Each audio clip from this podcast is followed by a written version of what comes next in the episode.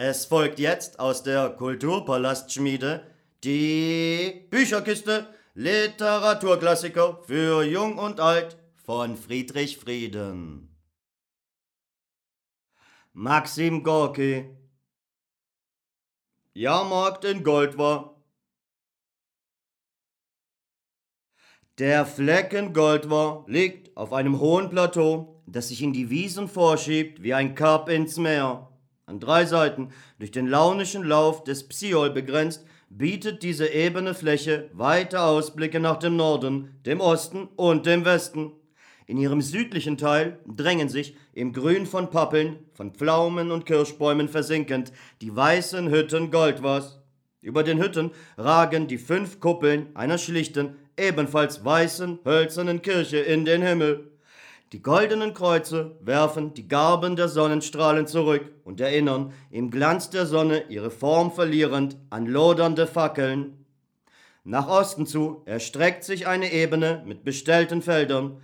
Sie ist bis an den Horizont mit gelben und dunklen Quadraten gemustert. Dazwischen erheben sich hier und da üppige grüne Gärten. In den Gärten verbergen sich weiße Hütten, Wege winden sich wie Schlangen durch das Getreide, und die Herden auf den fernen Weiden sehen wie Spielzeug aus.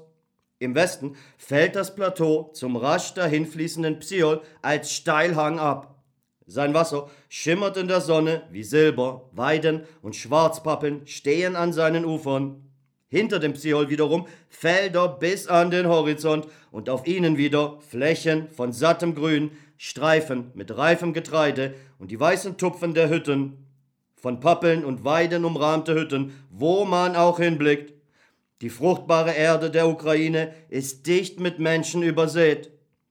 Über eine riesige Fläche, die mit Fuhren vollgestellt ist, erfüllt tausendfaches Stimmengewirr die heiße, staubige Luft.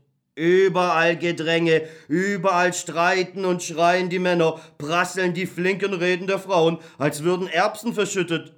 Zehn Ukrainer bringen in einer Minute so viel Wörter hervor, wie in derselben Zeit drei Juden und drei Juden in einer Minute höchstens so viel wie ein Zigeuner.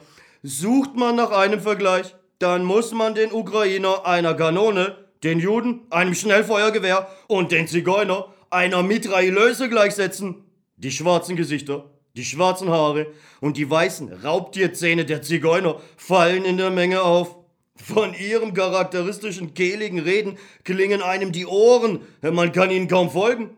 Ihre gewandten Bewegungen und Gebärden sind schön, wecken aber Besorgnis. Die lebhaften dunklen Augen mit dem bläulichen Augenweiß funkeln vor List und Unverschämtheit. Durchtrieben und wendig gleichen sie den schmeichlerischen Füchsen in den Märchen, fletschen aber die Zähne wie hungrige Wölfe. Vier von ihnen belagern einen schon irregemachten Ukrainer, der im Hagel der schlagfertigen Reden, die auf sein weißes Haupt niedergehen, die Fassung verloren hat. Er steht in ihrer Mitte, kratzt sich eifrig den Hinterkopf und denkt angestrengt nach. Er hält ein junges Pferd am Zügel. Es wird mit derselben Zudringlichkeit demselben Ungestüm von Bremsen belagert wie sein Herr von den Zigeunern. Die Menge um diese Gruppe folgt aufmerksam dem Verlauf des Handels. Warte mal, sagt der Ukrainer. Will aber nicht, ruft einer der Zigeuner. Wozu soll ich warten? Bringt mir das vielleicht etwas ein? Ich erkläre dir gerade heraus, wie vor Gott mein Pferd ist ein Pferd, mit dem selbst der Gouverneur von Poltava fahren würde, wohin du willst. Und du sagst nach Petersburg. So, jetzt weißt du, was das für ein Pferd ist. Und was ist deins dagegen? Seine ganze Ähnlichkeit mein besteht darin, dass es vier Beine und einen Schwanz hat. Aber was ist das für ein Schwanz? Eine Schande ist das. Onkel, eine Schande und kein Schwanz. Der Zigeuner zieht das Pferd erbarmungslos am Schwanz, betastet es überall mit Händen und Augen und redet pausenlos fort. Seine Gefährten raten ihm geringschätzig ab. Äh, lass es sein. Du machst da einen schlechten Tausch. So ein Dummkopf. Lass es bleiben. Ich mache einen schlechten Tausch? Wenn schon, bin ich vielleicht nicht Herr über mein Pferd und meine Tasche. Der Mann gefällt mir und ich will ihm Gutes erweisen. Onkel, beten wir zum Herrn. Der Ukrainer nimmt die Mütze ab und beide bekreuzigen sich eifrig mit dem Blick in Richtung der Kirche. Nun mit Gott, ruft der Zigeuner. Nehmt also mein Pferd und bewahrt mich in guter Erinnerung. Legt fünf Silberrubel dazu und nehmt es. Schluss damit aus, gebt mir die Hand drauf. Der Ukrainer schlägt aus Leibeskräften in die Hand des Zigeuners ein und sagt, zwei lege ich dazu. Ja, sagen wir 4,50. Nein, zwei. Der Zigeuner klatscht mit solcher Wucht in die Hände des Ukrainers, dass der sie in der Luft schüttelt und aufmerksam besieht, als wolle er sich vergewissern, dass sie noch heil ist. Machen wir's glatt. Vier Rubel. Zwei, besteht der Ukrainer hartnäckig. Ja, also gut. Er geht zu eurer Frau, besorgt der Zigeuner mit müder Stimme, und erzählt ihr, was für ein Tor ihr seid. Zwei, erwidert der Ukrainer. Na, hör zu, beten wir zu Gott. Sie beten aufs Neue und schlagen aufs Neue, einer in des anderen Hand. Schön, er nimmt es also zu meinem Nachteil und werdet glücklich damit. Von euch, guter Mann, will ich keinen Groschen zu viel, wenn ihr ihn nicht in der Tasche habt. Ja, gebt ihr 3,50. Kommt nicht in Frage. Der Ukrainer schüttelt den Kopf und besieht das struppige, müde Pferd des Zigeuners. Ja, also 3,25 kommt nicht in Frage. Soll eure Frau euch hundertmal, äh, kommt nicht in Frage sagen, wenn ihr sie um einen Teller Beetsuppe bittet? Ja gut, drei glatte Rubel, drei Rubel, ah, auch die wollt ihr nicht geben. Ja, so nett für euren Preis. Ah, sind meine Groschen, mein gutes Pferd, hier. Man übergibt einander die Pferde und der Ukrainer geht seiner Wege. Die eingetauschte, große, rotbraune Stute am Zügel, die teilnahmslos die steifen Beine setzt. Ihr Maul ist traurig und ihre trüben Augen blicken verzagt auf die Menge. Der Ukrainer kehrt bald wieder zurück. Sein Gang ist eilig und das Pferd hält gerade noch mit ihm Schritt. Er hat eine verlegene, verwirrte Miene. Die Zigeuner blicken ihm ruhig entgegen und unterhalten sich in ihrer sonderbaren Sprache. Dieser Handel ist nicht rechtsgültig, sagt der Ukrainer, schüttelt den Kopf und tritt auf sie zu. Was für ein Handel? erkundigt sich einer der Zigeuner. Na dieser! Wie konntet ihr mir... Was konnten wir dir? Wartet mal, wieso habt ihr mir... Ja, was denn? So wartet doch mal. Worauf sollen wir warten? Ja, ist die Stute Fuld. Ja, bist du ja gar nicht mit ihr getraut, Onkel. In der Menge wird gelacht. Der arme Ukrainer wendet sich an sie. Steht mir bei, gute Leute, da haben sie mir diesen zahllosen Gaul für meinen angedreht.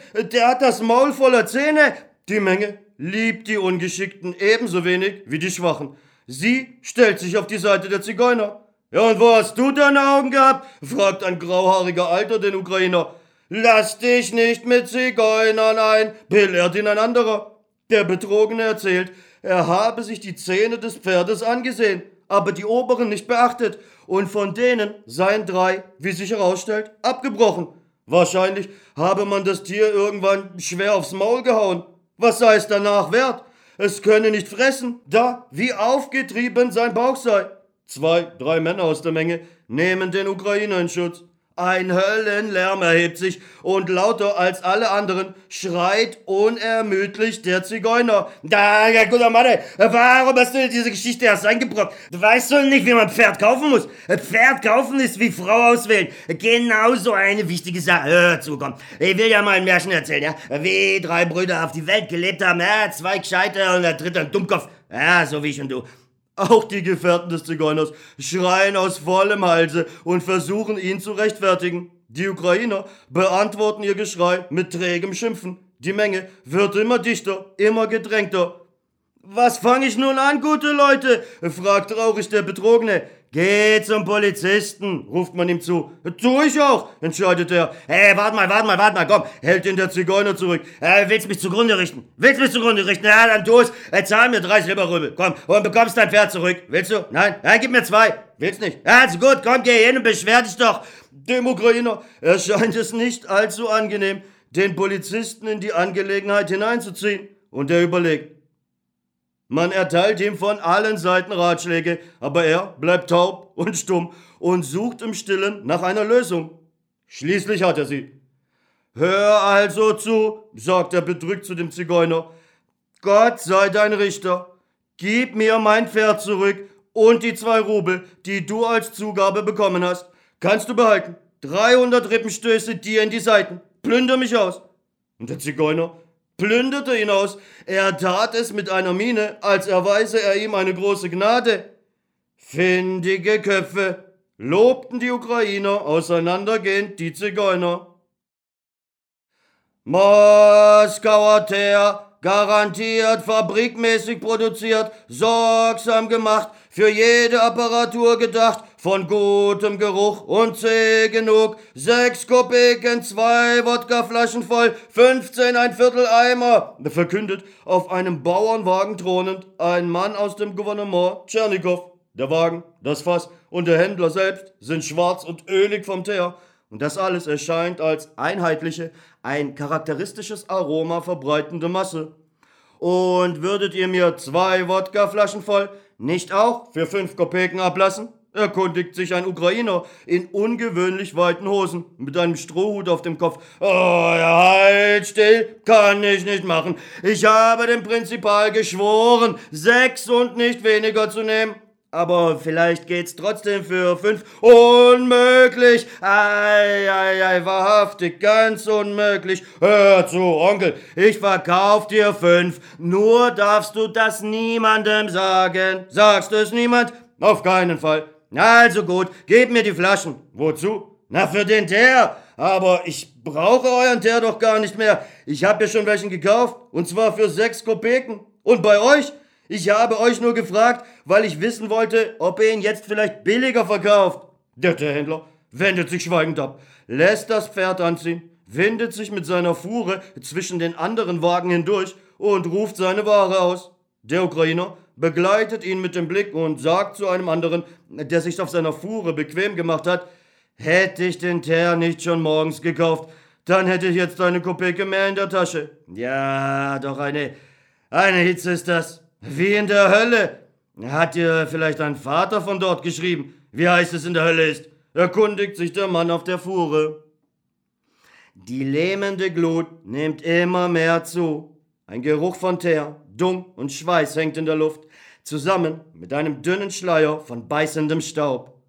Neben den Fuhren stehen und liegen Ochsen, die unermüdlich Heu kauen und mit den gutmütigen großen Augen zur Erde starren. Sie scheinen nachzudenken. Ihre Mäuler wirken so verständig, in ihren Augen glimmt ein gelassener, gewohnter Kummer. Die Kühe und Kälber muhen, die Schafe blöcken. Man hört das Klirren von Sensen, die von den Käufern ausprobiert werden. Die, die hergekommen sind, um Vieh oder Felle zu verkaufen, liegen, sich vor der Sonne schützend, unter den Fuhren und warten auf Kunden. Die, die kaufen wollen, schlendern zwischen den Fuhren umher, steigen über die Beine der auf der Erde ausgestreckten Verkaufenden und nehmen das Vieh in Augenschein. Jeder Käufer hält eine Peitsche in der Hand und sieht es, wenn er auf einen Ochsen zutritt, als unerlässlich an, dem geduldigen Vieh einen Peitschenhieb auf die Flanke zu versetzen. Wenn die Ochsen gelegen haben, erheben sie sich, wenn sie gestanden haben, machen sie eine schwerfällige Bewegung. Was soll dieses Paar kosten? fragte ein Kauflustiger in den leeren Raum hinein. Die Antwort kommt ohne Eile unter der Fuhre hervor. 90 Rubel. Auch das ist Geld, erwidert der Kauflustige, geht weiter. Oder er erkundigt sich. Und weshalb fordert ihr nicht gleich ein ganzes Hundert, Onkel? Weil ich keinen Groschen mehr verlange als nötig. Wenn ihr aber so ein gutes Herz habt, Zahlt von mir aus ein ganzes Hundert. Ich nehme es. Schönen Dank auch. Aber wie viel würdet ihr denn im Ernst für sie nehmen? Nun, um nicht lange drum herum zu reden. Von euch 90 Rubel. Das Feilschen hebt an. Sie haben es nicht eilig. Das liegt ganz und gar nicht in ihrer Natur. Und der Verkaufende kommt unter seiner Fuhre erst dann hervor, wenn er sich überzeugt hat, dass der Käufer es ernst meint. Nach und nach gerät man in Eifer schlägt einander in die Hände, betet ein Dutzend Mal oder mehr, geht auseinander und kommt wieder zusammen. Alles vollzieht sich langsam, gründlich und durchdacht. Von dem kernigen, rauen Schimpfen der Großrussen, das einen den Atem verschlägt und die Augen aus ihren Höhlen treten lässt, ist hier nichts zu hören. Es wird durch einen treffenden Humor ersetzt, der üppig die Rede würzt. Auch das großrussische Duzen gibt es nicht. Ein grauhaariger Alter, mit dem ein bartloser Bursche um zwei junge Öchslein feilscht, weist den Käufer zum Beispiel so in die Schranken. Mir scheint, ihr habt die Mutterbrust zu früh mit der Tabakpfeife vertauscht, denn Verstand kann ich in euren Worten nicht finden, Birschlein. Na, wieso denn, Großvater? Da, wie unschön sie sind, was sie allein für Hörner haben. Ja, Wollt ihr vielleicht mit den Hörnern pflügen? Dann kauft euch doch lieber Ziegenböcke, die haben die schönsten. Die Söhne Israels winden sich wie Aale zwischen den Fuhren hin und her. Sie erkundigen sich nach allem, befühlen alles und kaufen alles. Die Ukrainer sagen zu ihnen du und sind vor ihnen auf der Hut. Die Pans begegnen den Ukrainern mit Selbstbewusstsein und der Ukrainer bezeigt im Gespräch mit einem Pan zwar äußeren Respekt, doch klingt öfter eine geringschätzige Note mit. Man merkt, dass ein Pan schon seit langem als Schmarotzer im Bienenschwarm gilt. Vor einer der Fuhren geriet eine Kuh, die an ihr festgebunden war, plötzlich ins Wanken und sank von Krämpfen befallen um. Die Ukrainerin, die sie zum Verkauf anbot, sprang von der Fuhre und hastete wie ein Wirbelwind um das kranke Tier. Auf dem Gesicht der armen Frau, die auf einmal die Hoffnung verloren hatte, es zu verkaufen, malte sich ein Schreck, der an Entsetzen grenzte. Oh Gott, ach Leute, steht mir bei. Was ist das nur? Was ist das, oh, heilige Mutter Gottes? Heilige Mutter Gottes! Sogleich strömte ein Haufen Menschen zusammen und erörterte eifrig das Unglück. Man stellte Vermutungen an, woran die Kuh wohl erkrankt sei und wie man sie am besten kurieren müsse. Ein uralter Mann tauchte auf, mit Lumpen bedeckt wie mit Schimmel, und begann die Kuh murmelnd gesund zu beten. Die Leute nahmen die Mütze ab, bekreuzigten sich hin und wieder und warteten schweigend auf das Ergebnis. Die Kuh lag krampfartig zuckend auf der Erde, versuchte aufzustehen und fiel schwerfällig wieder um. Sie seufzte tief, in ihren sanften Augen war viel Schmerz. Da nahm ihr Besitzer die Mütze vom Kopf und strich dem Tier damit eine Weile über den Rücken, dann dreimal um die Hörner und ebenso oft um den Hals und um den Schwanz. Aber auch das half nicht. Man brachte eine Flasche mit Teer, goss ihn der Kuh in den Schlund und labte sie hinterher mit Terpentin. Schließlich erschien der Rossarzt, ein finsterer Bauer mit allerlei Instrumenten am Gürtel. Er nahm sie wichtig tuerisch in Augenschein und durchstach ihr mit einer Art rostigem Nagel die Halsvene. Schmale Bäche von dickem schwarzen Blut brachen daraus hervor. Es fand sich auch ein Moralprediger in der Menge. Er blickte die Kuh, dann ihren von Kummer gebrochenen Besitzer an und sagte, da habt ihr die Strafe Gottes, Onkel. Mir scheint, ihr wolltet verheimlichen, wie es um eure Kuh steht, ha? Aber der Herr hat euren Gedanken den Leuten offenbart. So ist das. Der Besitzer sah ihn an und schüttelte traurig den Kopf. Äh, Gott kennt meine Gedanken, seufzte er. Und gleich in der nächsten Nähe spielte sich eine andere Szene ab. Eine Ukrainerin, die die Arme schwingt wie eine kaputte Windmühle die Flügel, schimpft mit ihrem Mann. Er thront auf der Erde, stützt sich mit den Armen auf und lächelt ruhig. Seine Nase ist rot und glänzt, die Mütze sitzt im Genick, der Hemdkragen steht offen, die pralle Sonne scheint auf Gesicht und Brust. Ein Lump bist du, ja schämst du dich denn nicht deiner Schnauze? Tauge nichts, ich nehm die Peitsche und dresch dich windelweich. Oh, Lona, sei friedfertig, mahnt gedehnt der Mann und blinzelt seiner Frau zu. Pass auf, ich habe auch dir was mitgebracht, einige Flaschen Bier. Oh je, stöhnt die Frau, schamlose Fratze, du. Sie beugt sich über ihn, hebt ihn mit vieler Mühe von der Erde hoch und versucht, seinen vom Rausch erschlafften Körper unter die Fuhre zu schieben. Der Mann stößt sich den Kopf am Rad und warnt die Frau, ich habe da in der Hosentasche eine Flasche, äh, wenn man sie nicht, äh, ist sie auch nicht entzwei gegangen, ey. Eine Minute später trinken sie in bestem Einvernehmen das Bier aus. Die gutmütige, wenn auch strenge Gattin hat ihre Ehehälfte so sorgsam mit Heu und Kleidungsstücken umlegt, dass er nach jeder beliebigen Seite umsinken kann, ohne sich wieder den Kopf an einem Rad zu stoßen. Ein junger Jude geht mit einem Bauchladen umher und ruft aus, Tabak aus Romney, ein herrschaftlicher Tabak, der stärkste, den es gibt, den hat der Teufel gebafft und seine Frau damit umgebracht. Ja, das ist was. Ein Tabak, an dem die Weiber zugrunde gehen, bemerkt so eine Art neuer Solopi Cerevik. Im Mittelpunkt des Jahrmarkts bilden zwei Reihen von Zelten eine breite Straße, in der man vor Menschen nicht treten kann. Unter einem der Wetterdächer aus Leinen hat sich ein Jude mit einem Roulette eingenistet. Er ist von einer dicht gedrängten Menge überwiegend Jugendlichen, umgeben, und alle Augenblicke hört man bald finster, bald erwartungsvoll rufen Rot, schwarz, gerade. Weiter seitlich redet ein blasser, aufgeregter Bursche auf einen anderen ein. Oh, Nissim, so leih mir schon ein Silberrubel. Vielleicht bringe ich meine verlorenen Groschen wieder herein. Oh, hätte ich mich doch mit diesem Teufelsspuck nicht eingelassen. Da dreht sich was und dreht sich und dreht sich und dreht sich einem am Ende die Taschen um. Ein spitzbärtiger Jaroslaver bietet Taschenkämme, Federmesser, Bücher und Seife feil. Bitte sehr, ausländische Ware, Bücher aus der Hauptstadt, wohlriechende Seifen, himmlisches Parfum. Junger Mann, darf ich Ihnen ein Büchlein zwecks angenehmer Lektüre anbieten? Bitte schauen Sie sich's aus der Nähe an. Eine sehr fesselnde Geschichte. Der Tod des Herrn Ivan Iljitsch vom Grafen Tolstoi.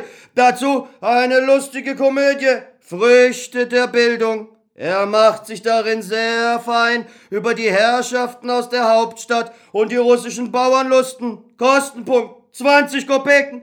Das Werk eines Grafen für 20 Kopeken. Billiger kriegen Sie es bei keinem anderen.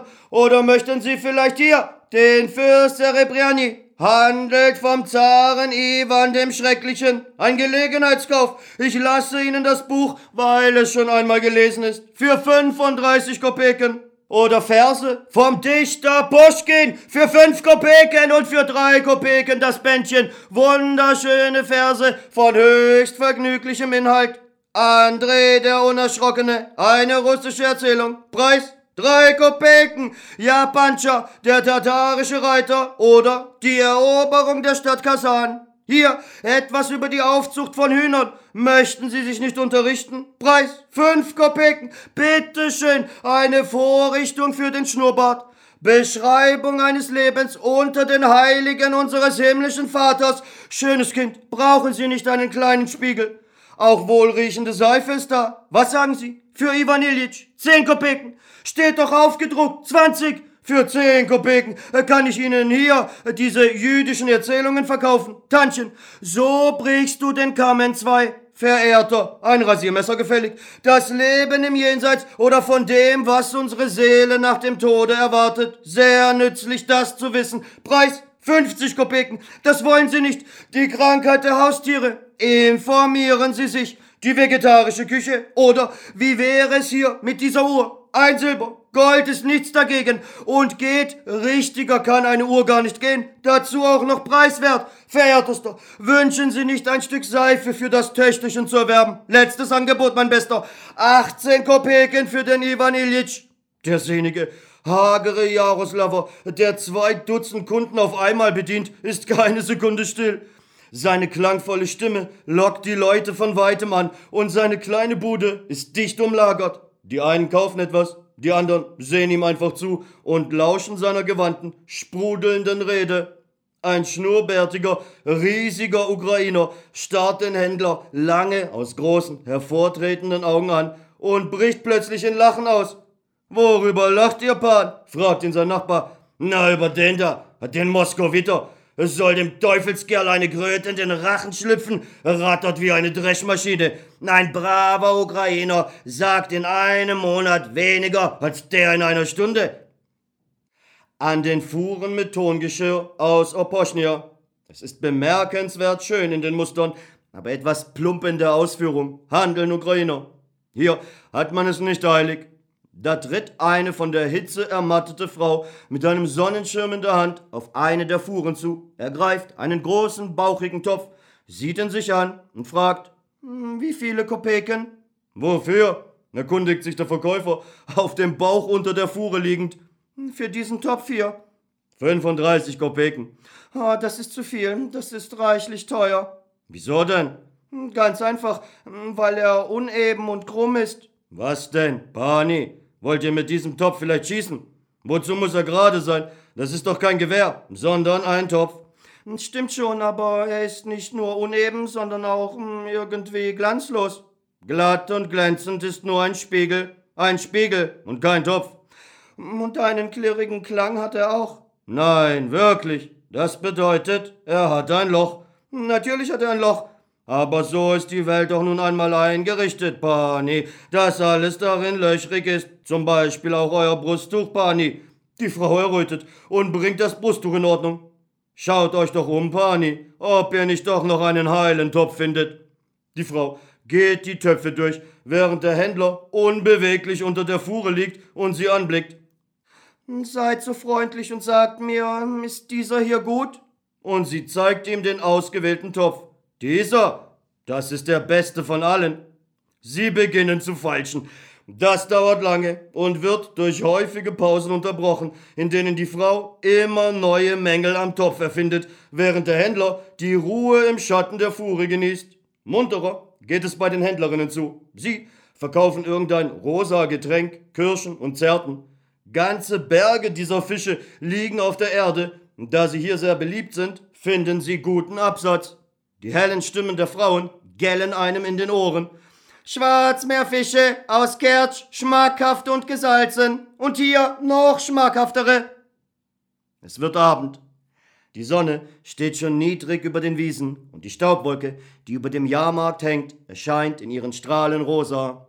Das Vieh wird zum Psiol getrieben, man hört es muhen, hört raue Zurufe, da und dort wird ein Lied angestimmt. Aus Richtung des Friedhofs dringen die lustigen Klänge einer Schalmei herüber. Dort am Erdwall, der den Totenacker umgibt, hat sich eine Schar Burschen versammelt, die ohne die geringste Rücksicht auf die Gräber der Ahnen sich in ihrem Angesicht zu tanzen anschickt. Die Pappeln auf dem Friedhof schütteln leise die Wipfel, als protestierten sie gegen die Störung von Ruhe und Frieden an diesem Ort des ewigen Schlafs. Jetzt, wo ich erwachsen bin, steht nach einem Mann mein Sinn, singen zwei Betrunkene, die auf den Friedhof zugehen. Sie stoßen einander mit den Schultern und schwanken hin und her, als hätten sie angebrochene Beine. Sie haben weinselige, rote Gesichter und beide sind heiser von dem Bemühen, harmonisch zu singen. Der eine hat die Mütze aufs Ohr geschoben, der andere hält sie in der Hand und schlägt den Takt, ohne zu merken, dass irgendwelche Fetzen und Hanfbüsche aus ihr heraushängen und in der Luft baumeln.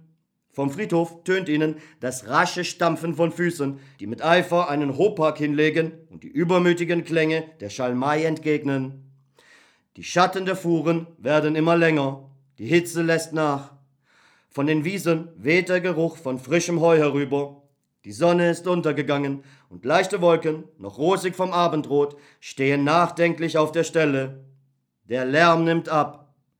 Die Menschen legen sich, erschöpft von der Mühsal und Hitze des Tages, unter freiem Himmel oder unter den Fuhren schlafen.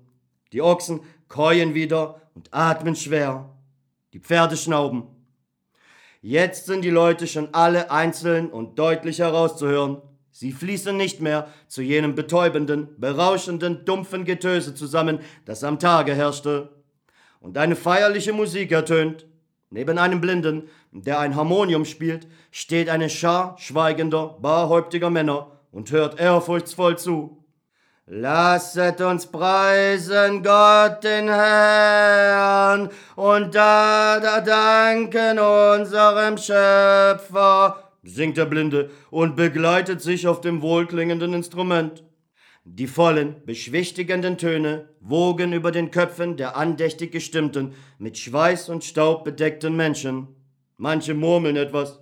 Man sieht, wie sich ihre Lippen bewegen. Andere seufzen. Die Mehrzahl ist stumm, regungslos und tief ernst. Aus Richtung des Friedhofs aber klingt, gesungen von einem lautstarken Chor junger Stimmen, ein verwegenes Lied herüber. Hei, hei, schallt der Refrain. Man spürt, dass dieses Lied in der weiten Steppe erfunden ist, auf dem Rücken der Pferde, während eines Feldzugs von alten, freiheitsliebenden Haudegen, die ihr ungestümes, heißes Blut für den christlichen Glauben und die Freiheit der Kosaken vergossen. Preiset Gott unseren Herrn, er ist der Schöpfer der Welt und die Zuflucht der Menschen, die der Erquickung teilhaftig werden in ihm. Singt und spielt der Blinde. Es wird Nacht. Hier und da sind schon die Lichter von Lagerfeuern aufgeflammt und man erkennt menschliche Gestalten in ihrem rötlichen Schein. Angenehme Kühle weht von den Wiesen herüber, wo der dunkle, schöne und rasche Psiol dem Dnepper und damit dem Meer zustrebt. Sterne blitzen auf. Es wird Nacht.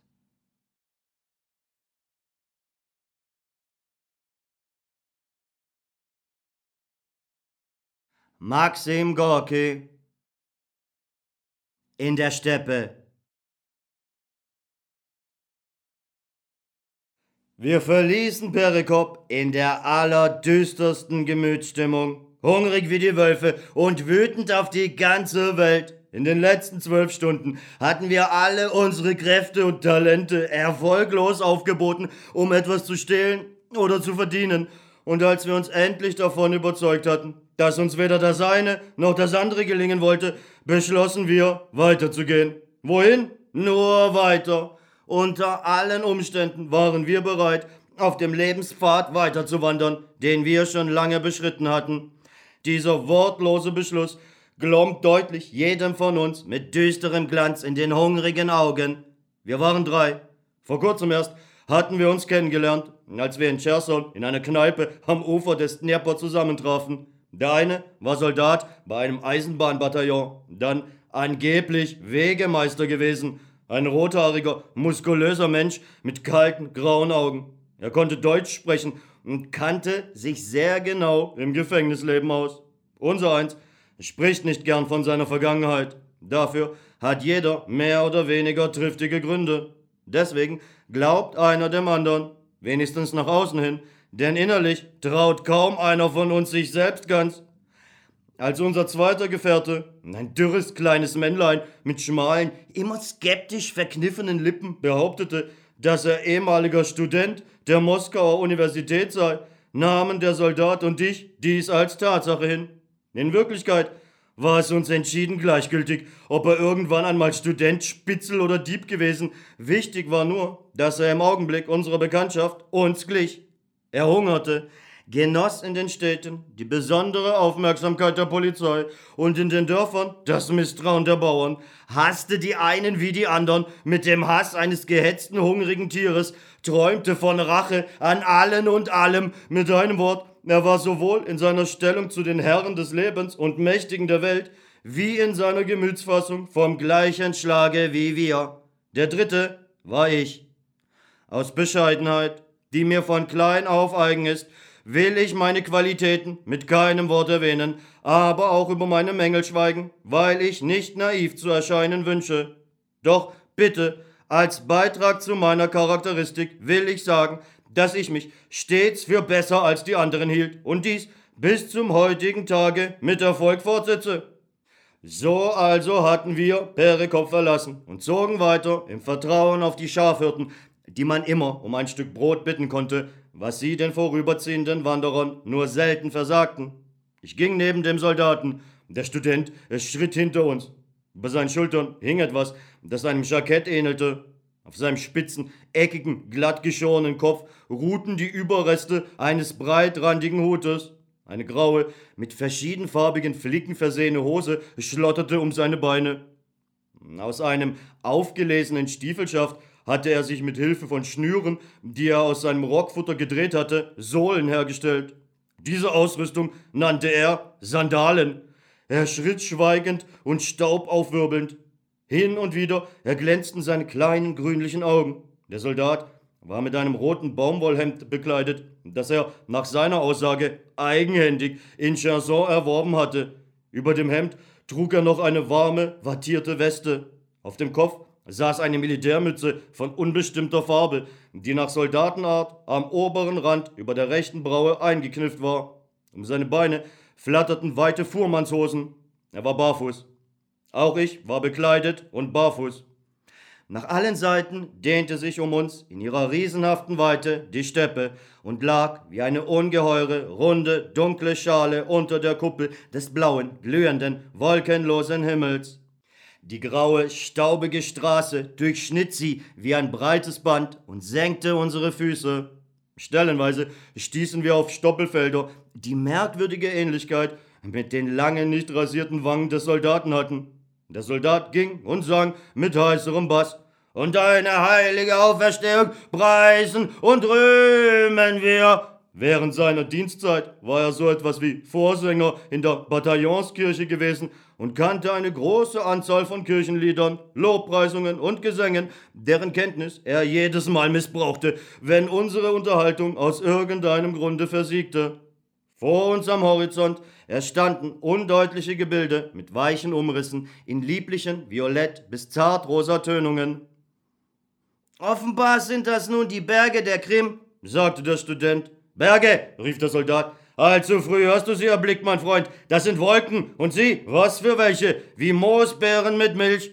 Ich bemerkte, dass es im höchsten Grade angenehm wäre, wenn diese Wolken wirklich aus Moosbeeren bestehen würden. Na zum Teufel, schimpfte der Soldat und spie aus. Da, wenn uns doch nur eine einzige lebendige Seele in den Weg laufen würde. Ah, nicht eine. Man wird wie die Bären im Winter an den eigenen Tatzen saugen müssen. Ich habe gesagt, wir sollten uns in Richtung besiedelter Gegenden bewegen, äußerte belehrend der Student. Das hast du gesagt, brauchst du den Soldat auf. Dazu bist du auch gelehrt, um zu reden. Was gibt es hier schon für besiedelte Gegenden? Weiß der Teufel, wo wir sind? Der Student schwieg und kniff die Lippen aufeinander. Die Sonne ging unter, die Wolken am Horizont spielten in den vielfältigsten, mit Worten nicht zu beschreibenden Farben. Es roch nach Erde und Salz.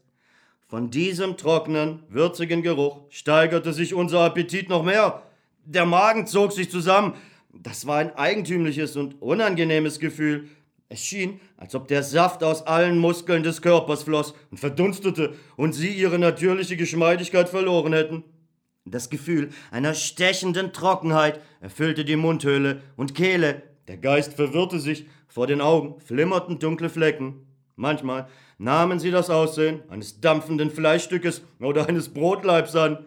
Die Erinnerung versah diese Visionen der Vergangenheit, diese stummen Erscheinungen mit den ihnen eigenen Düften, und dann war es, als drehte sich ein Messer im Magen um.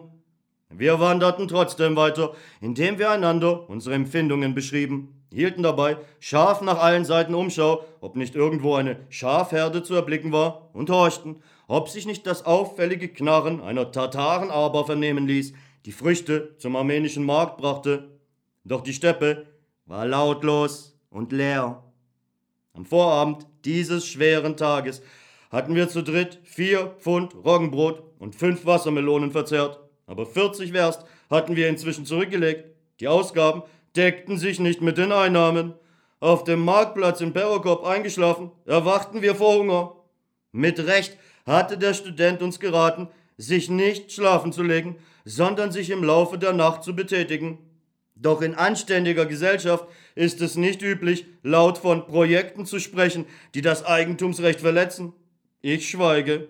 Ich möchte nur aufrichtig sein, es liegt nicht in meinem Interesse, grob zu werden. Ich weiß, dass die Menschen in unseren hochkultivierten Tagen immer weichlicher werden auch wenn sie ihren Nächsten mit der sichtbaren Absicht, ihn zu erwürgen, an die Gurgel fassen, bemühen sie sich, es mit der größten Liebenswürdigkeit und unter Berücksichtigung allen im gegebenen Falle angebrachten Anstandes zu tun. Die Erfahrung meiner eigenen Gurgel veranlasst mich, diesen Fortschritt der Sitten zu vermerken, und mit dem angenehmen Gefühl der Überzeugung bestätige ich, dass sich alles in dieser Welt entwickelt und vervollkommnet. Im Besonderen wird dieser bemerkenswerte Verlauf schwerwiegend durch das jährliche Anwachsen von Gefängnissen, Kneipen und Bordellen bestätigt. So gingen wir in den roten Strahlen der untergehenden Sonne durch die öde, schweigende Steppe, schluckten den Hungerspeichel herunter und bemühten uns, den Schmerz im Magen durch freundschaftliche Gespräche zu unterdrücken. Langsam sank die Sonne vor uns in die weichen Wolken und färbte sie mit ihren reichen Strahlen. Hinter uns und zu beiden Seiten stieg bläulicher Nebel von der Steppe zum Himmel empor und verengte unfreundlich den Horizont. Brüder, sammelt was zum Feuer machen, sagte der Soldat und hob ein kleines Stück Holz vom Weg auf. Wir werden in der Steppe übernachten müssen, der Tau fällt. Nehmt alles, getrockneten Kuhmist, jede Rute. Wir gingen auseinander und begannen, trockenes Steppengras und alles Brennbare aufzusammeln. Jedes Mal, wenn wir uns bücken mussten, erwachte im Körper das leidenschaftliche Verlangen, sich hinzuwerfen und die Erde zu essen, diese fette, schwarze Erde, viel davon zu essen, bis zum Umfallen und dann einzuschlafen. Und sei es für immer. Nur essen, kauen und fühlen, wie der warme, dicke Brei aus dem Munde langsam durch die ausgetrocknete Speiseröhre in den vor Verlangen, irgendetwas aufzunehmen, brennenden Magen hinabgleitet. Wenn wir wenigstens irgendwelche Wurzeln fänden, seufzte der Soldat. Es gibt solche essbaren Wurzeln. Aber in der aufgepflügten, schwarzen Erde gab es so etwas nicht. Die südliche Nacht brach schnell herein, und der letzte Sonnenstrahl war kaum erloschen, als am dunkelblauen Himmel bereits die Sterne erglänzten und dunkle Schatten sich immer dichter um uns zusammenzogen, die endlose Fläche der Steppe einengend. Freunde, sagte halblaut der Student, dort links liegt ein Mensch. Ein Mensch? fragte zweifelnd der Soldat. Was hat er da zu liegen? Geh, frag ihn. Wahrscheinlich hat er Brot, wenn er sich in der Steppe hingelegt hat. Der Soldat blickte in die Richtung, wo der Mensch lag, und spuckte entschlossen aus. Da, gehen wir zu ihm. Nur die scharfen, grünen Augen des Studenten hatten erkennen können, dass der dunkle Haufen, der etwa hundert Meter links vom Weg entfernt lag, ein Mensch war. Wir schritten schnell über die Ackerklumpen zu ihm und fühlten, wie die entstandene Hoffnung auf etwas Essbares den Schmerz des Hungers verschärfte. Wir waren schon ganz nah. Der Mensch rührte sich nicht. Vielleicht ist es gar kein Mensch, äußerte mürrisch der Soldat und gab damit unseren gemeinsamen Gedanken Ausdruck. Aber in demselben Augenblick wurde unser Zweifel zerstreut, denn der Haufen auf der Erde bewegte sich plötzlich, wuchs, und wir sahen, dass es wirklich ein lebendiger Mensch war, der kniend die Hand gegen uns ausstreckte und mit dumpfer, zitternder Stimme rief, äh, Stehen bleiben, oder ich schieße. In der trüben Luft ertönte ein trockenes, kurzes Knacken. Wir blieben wie auf Kommando stehen und schwiegen sekundenlang, verblüfft von diesem unlebenswürdigen Empfang. Seht mal diesen Schurken, knurrte der Soldat ausdrucksvoll. Na ja, sagte der Student nachdenklich, hat eine Pistole, wie es scheint, ein roggenreicher Fisch. Eh, rief der Soldat, der offenbar einen Entschluss gefasst hatte. Der Mensch schwieg, ohne seine Haltung zu ändern. Hey du, wir werden dich nicht anrühren. Gib uns nur Brot. Hast du welches? Gib es, Bruder, um Christi willen. Sei verflucht, Satan. Die letzten Worte murmelte der Soldat in seinen Bart. Der Mensch schwieg. Hörst du? sagte der Soldat aufs Neue, bebend vor Zorn und Verzweiflung. Gib uns Brot! Wir kommen nicht zu dir heran! Wirf es uns herüber! Gut, sagte der Mensch kurz. Er hätte meine teuren Brüder zu uns sagen können, und wenn er seine heiligsten und reinsten Gefühle in diese drei Worte hineingelegt hätte, sie hätten uns nicht so erregt und menschlich berührt wie dieses dumpfe und kurze Gut. Fürchte dich nicht vor uns, guter Mensch, sagte der Soldat mit weichem Lächeln, obwohl der Mann es nicht sehen konnte, denn er war mindestens 20 Schritt von uns entfernt.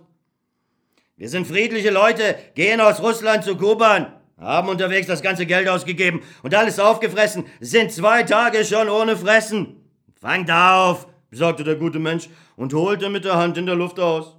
Etwas Schwarzes flog vorbei und fiel nicht weit von uns auf den Acker. Der Student stürzte sich drauf. Nochmal, mehr habe ich nicht. Als der Student diese originelle Gabe aufgesammelt hatte, erwies sich, dass wir vier Pfund altbackenes Weizenbrot hatten. Es war voller Erde und sehr hart. Altes Brot sättigt besser als frisches. Es enthält weniger Feuchtigkeit. Da und da und da, verteilte der Soldat mit konzentrierter Aufmerksamkeit die Stücke. Halt, das ist ungleich. Bei dir, Gelehrter, muss ein Stück ab, sonst hat er zu wenig. Der Student unterwarf sich widerspruchslos dem Beschluss, ein Stück Brot von fünf Solotnik abzugeben. Ich erhielt es und steckte es in den Mund. Ich begann zu kauen, langsam zu kauen, und konnte die krampfhafte Bewegung der Kinnladen kaum aufhalten, die bereit waren, Steine zu zerkleinern. Es bereitete mir einen schmerzhaften Genuss, das Zucken der Speiseröhre zu fühlen und sie mit kleinen Bissen langsam zu befriedigen. Bissen für Bissen dieses warmen, unbeschreiblich wohlschmeckenden gelangte in den Magen, und es schien, als verwandelte es sich sogleich in Blut und Hirn. Freude, eine eigenartige, stille und belebende Freude erwärmte das Herz in dem Maße, wie der Magen sich füllte. Ganz vertieft in den Genuss der Empfindungen, die ich durchlebte, vergaß ich die verfluchten Tage des chronischen Hungers, vergaß meine Kameraden. Aber als ich mir die letzten Brotkrümel aus der hohlen Hand in den Mund geschüttet hatte, fühlte ich ein unüberwindliches Verlangen zu essen. Dieser Satan hat noch Speck oder irgendwelches Fleisch zurückbehalten, brummte der Soldat, der mir gegenüber auf der Erde saß und sich mit den Händen den Magen rieb. Höchstwahrscheinlich, denn das Brot roch nach Fleisch. Ja, und Brot hat er sicherlich auch noch, sagte der Student und fügte leise hinzu, wenn der Revolver nicht wäre. Was mag das für einer sein? Scheinbar einer von unseren Brüdern. Nein, Isaac. Ein Hund, entschied der Soldat. Wir saßen dicht aneinander gedrängt und schauten in die Richtung, wo unser Wohltäter mit dem Revolver lag. Kein Ton, kein Lebenszeichen kam von dort zu uns herüber. Die Nacht sammelte ihre dunklen Mächte um uns. Totenstille herrschte in der Steppe. Wir hörten einer des anderen Atemzüge. Hin und wieder ertönte irgendwo das melancholische Pfeifen der Zieselmaus. Sterne, die lebenden Blumen des Himmels, funkelten über uns. Wir wollten essen. Mit Stolz bekenne ich, ich war nicht schlechter und nicht besser als meine zufälligen Gefährten in dieser etwas seltsamen Nacht. Ich schlug ihnen vor, aufzustehen und zu den Menschen zu gehen. Wir brauchten ihn ja nicht anzurühren, aber wir würden alles aufessen, was wir fänden. Er würde schießen, mag er. Von dreien trifft er nur einen, falls er trifft. Und wenn ja, eine Revolverkugel kann kaum tödlich sein. Gehen wir, sagte der Soldat und sprang auf. Der Student erhob sich langsamer als er. Und wir gingen, liefen fast. Der Student hielt sich hinter uns. Kamerad, rief vorwurfsvoll der Soldat. Ein dumpfes Murmeln und der scharfe Laut des knackenden Hahnes schlugen uns entgegen. Dann blitzte es auf und der trockene Klang eines Schusses ertönte. Vorbei! schrie erfreut der Soldat und erreichte den Menschen mit einem Satz. Nun, du Satan, jetzt werde ich's dir geben! Der Student stürzte sich auf den Schultersack, aber der Satan fiel von den Knien auf den Rücken, streckte die Arme von sich und röchelte. Was zum Teufel? staunte der Soldat, der bereits den Fuß erhoben hatte, um dem Menschen einen Tritt zu versetzen. Hat er etwa auf sich selber geknallt? Du, was ist mit dir? Hey, hast du dich selber erschossen? Fleisch, irgendwelche Fladen und Brot, viel Brot, Brüder, ertönte die frohlockende Stimme des Studenten. Nun, hol dich der Teufel, krepiere, lass uns essen, rief der Soldat. Ich nahm den Revolver aus der Hand des Menschen, der bereits aufgehört hatte zu röcheln und jetzt regungslos dalag. In der Trommel befand sich noch eine Patrone. Wir aßen aufs Neue, aßen schweigend. Der Mensch lag und schwieg auch, ohne ein Glied zu rühren. Wir schenkten ihm keine Beachtung. War das wirklich, liebe Brüder, um des Brotes willen? ertönte plötzlich eine heisere und bebende Stimme. Wir fuhren zusammen. Der Student verschluckte sich sogar, beugte sich zur Erde und begann zu husten. Der Soldat hatte fertig gekaut und begann zu schimpfen. Du Hundeseele, mögest du zerbersten wie ein trockener Klotz? Ziehen wir dir etwa das Fell ab? Wozu sollten wir es brauchen? Halte deine dumme Schnauze, du unsauberer Geist, bewaffnest dich und schießt auf Menschen, du Satan! Er schimpfte und aß, wodurch seine Schmähungen an Bedeutsamkeit und Kraft verloren. Wart nur, wenn wir gegessen haben, rechnen wir mit dir ab, versprach der Student unheilverkündend. Dann vernahm man in der Stille der Nacht ein aufheulendes Schluchzen, das uns erschreckte. Brüder, konnte ich denn wissen? Ich schoss, weil ich Angst hatte. Ich gehe von Novo Afons ins Smolensker Gouvernement. Oh mein Gott, das Fieber hat mich erschöpft. Sobald die Sonne untergeht, das ist mein Unglück. Wegen des Fiebers bin ich auch von Afon fortgegangen. Ich hab dort getischlert. Ich bin Tischler. Zu Hause habe ich eine Frau, zwei kleine Mädchen, drei Jahre. Es geht ins vierte, dass ich sie nicht gesehen habe. Brüder, esst alles auf. Du brauchst nicht zu bitten, wir werden schon alles aufessen, sagte der Student.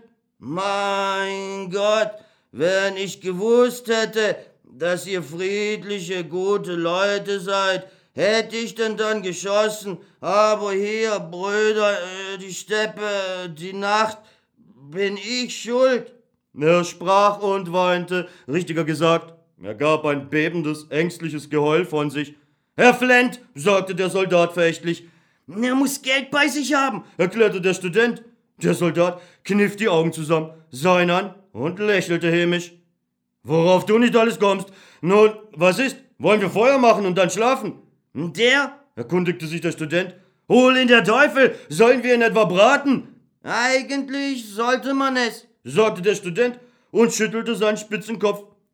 Wir gingen das gesammelte Heizmaterial holen, das wir hingeworfen hatten. Als uns der Tischler durch seinen Zuruf zum Stehenbleiben veranlasst hatte, brachten es heran und saßen bald um das Feuer. Es brannte ruhig in der windstillen Nacht und erhellte unseren kleinen Platz. Wir wurden schläfrig, obwohl wir noch einmal zu Abend hätten essen können.